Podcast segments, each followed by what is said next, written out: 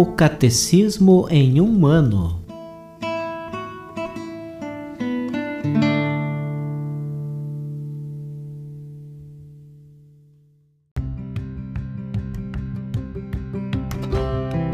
Olá, eu sou Alesiandro, seminarista da Diocese de Ponta Grossa, Paraná. Você está ouvindo o podcast O Catecismo em um ano. Vamos ler todo o Catecismo da Igreja Católica ao longo de 365 episódios. Estamos utilizando a tradução em português apresentada pela CNBB em 2013, baseada na edição típica em latim. Baixe o plano de leitura por meio de um link que você encontra na página do Instagram, arroba o Catecismo em um ano, ou na descrição deste podcast.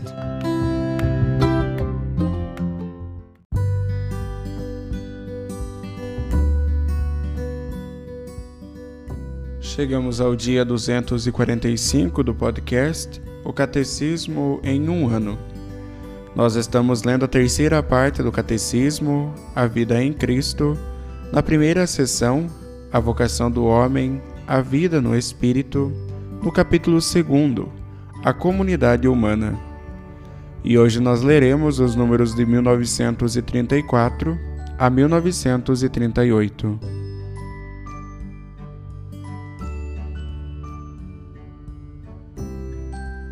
2. Igualdade e diferenças entre os homens. Criados à imagem do Deus único, dotados de uma mesma alma racional, todos os homens têm a mesma natureza e a mesma origem. Resgatados pelo sacrifício de Cristo, todos são convidados a participar na mesma felicidade divina. Todos gozam, portanto, de igual dignidade. A igualdade entre os homens diz respeito essencialmente à sua dignidade pessoal e aos direitos que daí decorrem. Qualquer forma de discriminação aos direitos fundamentais da pessoa, seja ela discriminação social ou cultural, ou que se fundamente no sexo, na raça, na cor, na condição social, na língua ou na religião, deve ser superada e eliminada, porque contrária ao plano de Deus. Ao nascer, o homem não dispõe de tudo aquilo que é necessário ao desenvolvimento de sua vida corporal e espiritual. Precisa dos outros. Percebem-se diferenças relacionadas à idade, às capacidades físicas, às aptidões intelectuais ou morais, aos intercâmbios de que cada um pôde se beneficiar, à distribuição das riquezas. Os talentos não são igualmente distribuídos. Essas diferenças pertencem ao plano de Deus. Ele quer que cada um receba do outro aquilo que precisa e que aqueles que dispõem de talentos específicos comuniquem seus benefícios aos que deles precisam. As diferenças estimulam e até obrigam as pessoas à generosidade, à benevolência e à partilha. Conduzem as culturas ao enriquecimento mútuo. Eu não dou todas as virtudes na mesma medida a cada um. Existem virtudes que eu distribuo desta maneira, ora a um, ora a outro. A este a caridade, a outro a justiça, a este a humildade, a aquele uma fé viva. Distribuí muitas graças e virtudes espirituais e temporais, com tal diversidade que não concedi tudo a uma só pessoa para ser desobrigados a usar de caridade uns para com os outros. Quis que todos tivessem necessidade uns dos outros e fossem meus ministros na distribuição das graças e dos dons que de mim receberam. Existem também desigualdades injustas que atingem milhões de homens e mulheres. Elas estão em evidente contradição com o Evangelho. A igual dignidade das pessoas requer que se chegue à condição de vida mais justas e mais humanas. As excessivas desigualdades econômicas e sociais entre os membros e povos da única família humana provocam escândalo e são contrárias à justiça social, à equidade, à dignidade da pessoa humana e à paz social e internacional.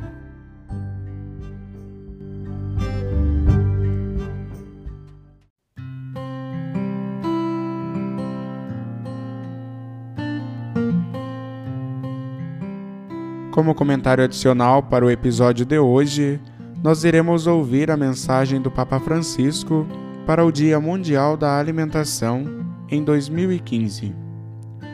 Ao professor José Graziano da Silva, diretor-geral da FAO.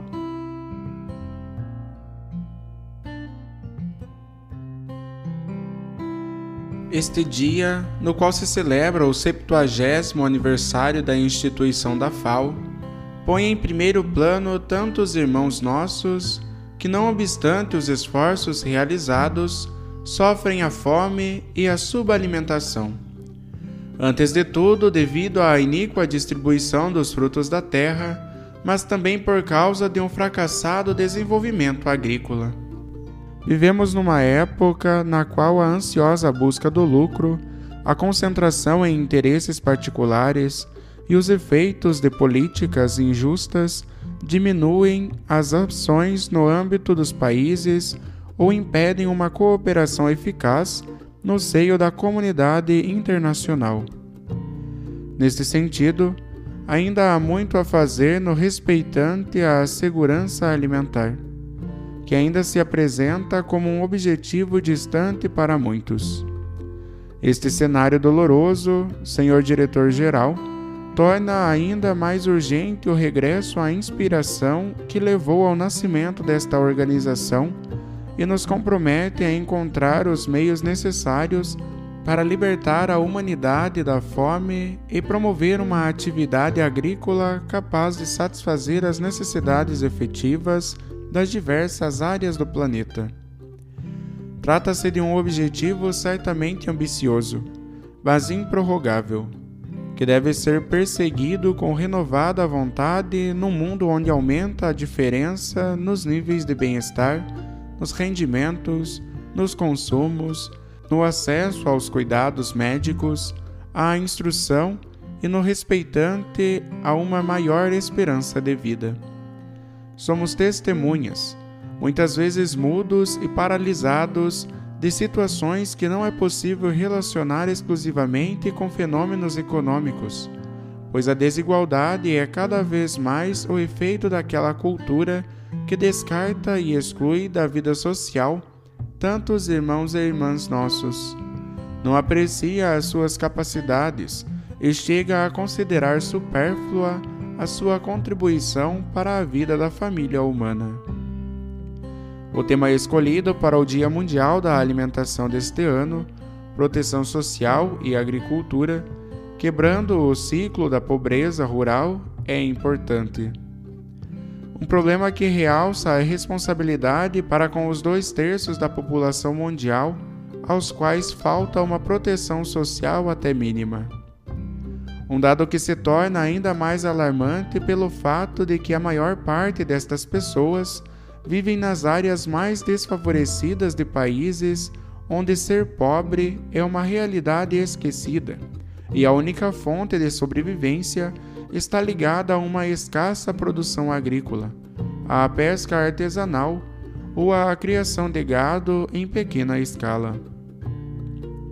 Com efeito, a falta de proteção social pesa, antes de tudo, sobre os pequenos agricultores criadores de gado, pescadores e trabalhadores florestais constrangidos a viver na precariedade, pois o fruto do seu trabalho está subordinado, na maioria dos casos, a condições ambientais que com frequência eles não podem controlar, e à falta de meios para fazer face às más colheitas ou para adquirir os instrumentos técnicos necessários.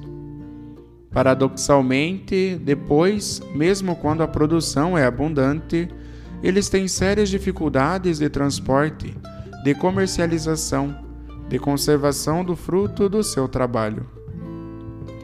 Durante as viagens e visitas pastorais, tive numerosas ocasiões de ouvir estas pessoas expressar as suas dificuldades, e é natural que eu me faça porta-voz das graves preocupações que me confiaram.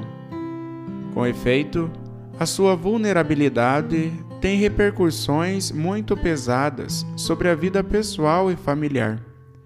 Já sobrecarregada por tantas contrariedades ou por dias extenuantes e sem limites de tempo, diversamente do que acontece para outras categorias de trabalhadores.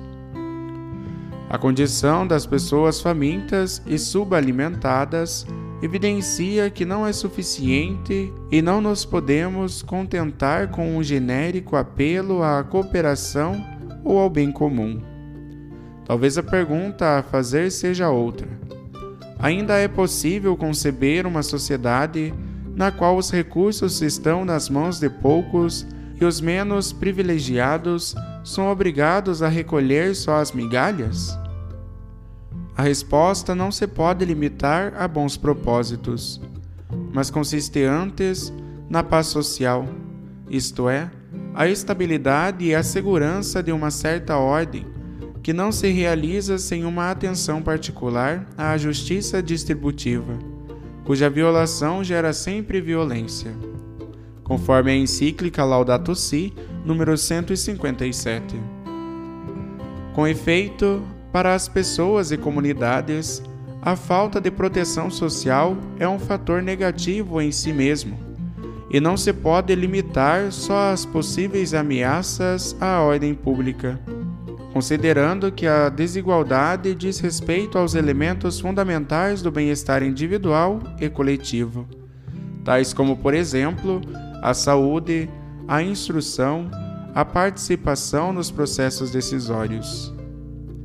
Penso nos mais desfavorecidos, enquanto, por falta de proteção social, sofrem as consequências negativas de uma persistente crise econômica ou de fenômenos relacionados com a corrupção ou a má governação, além de sofrer devido às mudanças climáticas que comprometem a sua segurança alimentar.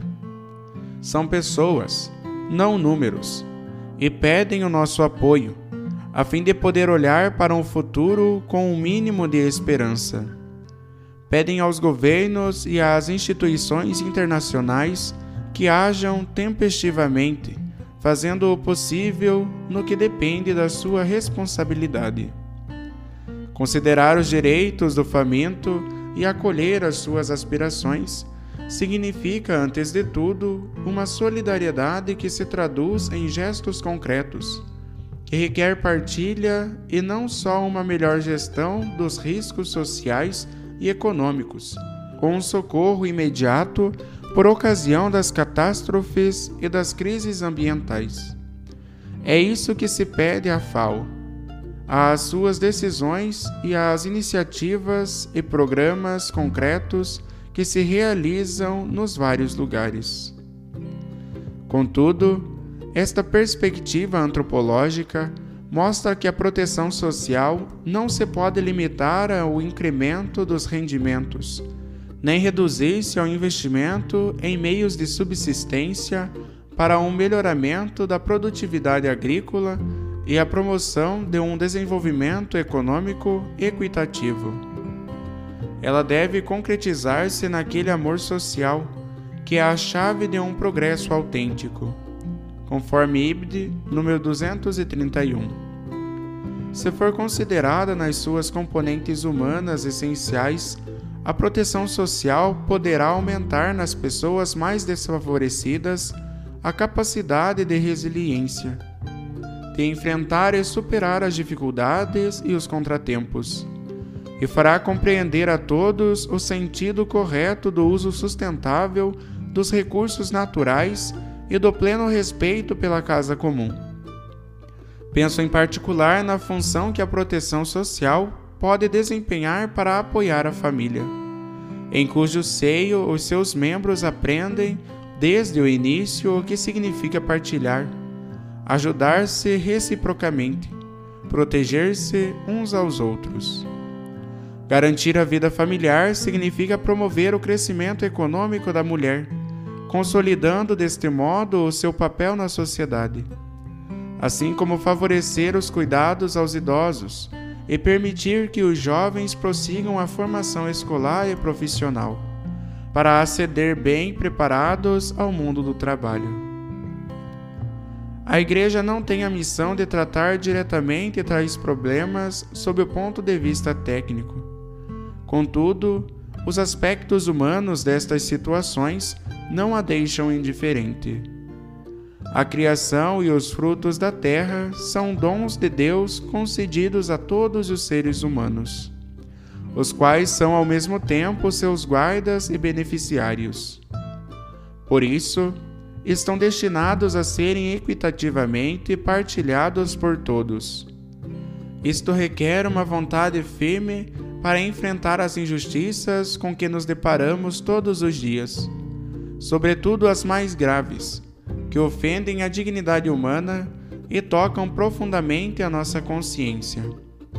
São fatos que não permitem que os cristãos se abstenham de fornecer a sua contribuição ativa e o seu profissionalismo, sobretudo mediante diversas formas de organização que tanto bem fazem nas áreas rurais. Face às dificuldades, não podem prevalecer o pessimismo nem a indiferença. O que até agora foi realizado, não obstante a complexidade dos problemas, é já o um motivo de encorajamento para toda a comunidade internacional, para suas instituições e linhas de ação. Entre elas, penso a Agenda 2030 para o Desenvolvimento Sustentável recentemente aprovado pelas Nações Unidas. Faço votos de que não permaneça apenas um conjunto de regras e de acordos possíveis. Espero que inspire um modelo diverso de proteção social, quer a nível internacional, quer nacional. Assim, evitar-se-á que seja utilizada em benefício de interesses contrários à dignidade humana ou que não respeitam plenamente a vida, ou para justificar atitudes omissivas que deixam os problemas sem solução, agravando desta forma as situações de desigualdade. Cada um, na medida das suas possibilidades, dê o melhor de si em espírito de genuíno serviço aos outros. Neste esforço, a ação da FAO será fundamental se dispuser dos meios necessários para garantir a proteção social no quadro do desenvolvimento sustentável e da promoção de quantos vivem de agricultura, criação de gado, pesca e floresta. Com estes votos, invoco sobre Vossa Excelência, Senhor Diretor-Geral, e sobre quantos colaboram neste serviço à família humana, a bênção de Deus, rico de misericórdia. Vaticano, 16 de outubro de 2015. Francisco.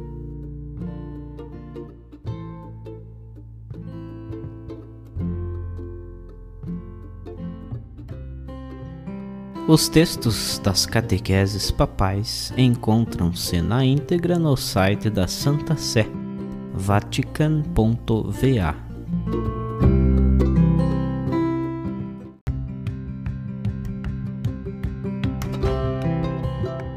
Você acaba de ouvir mais um episódio do podcast O Catecismo em um Ano. Continue nesse bom propósito de aprofundar o conhecimento e a vivência da fé católica e procure participar da sua comunidade. Rezemos por todos que estão fazendo esse caminho de leitura do catecismo. Até amanhã!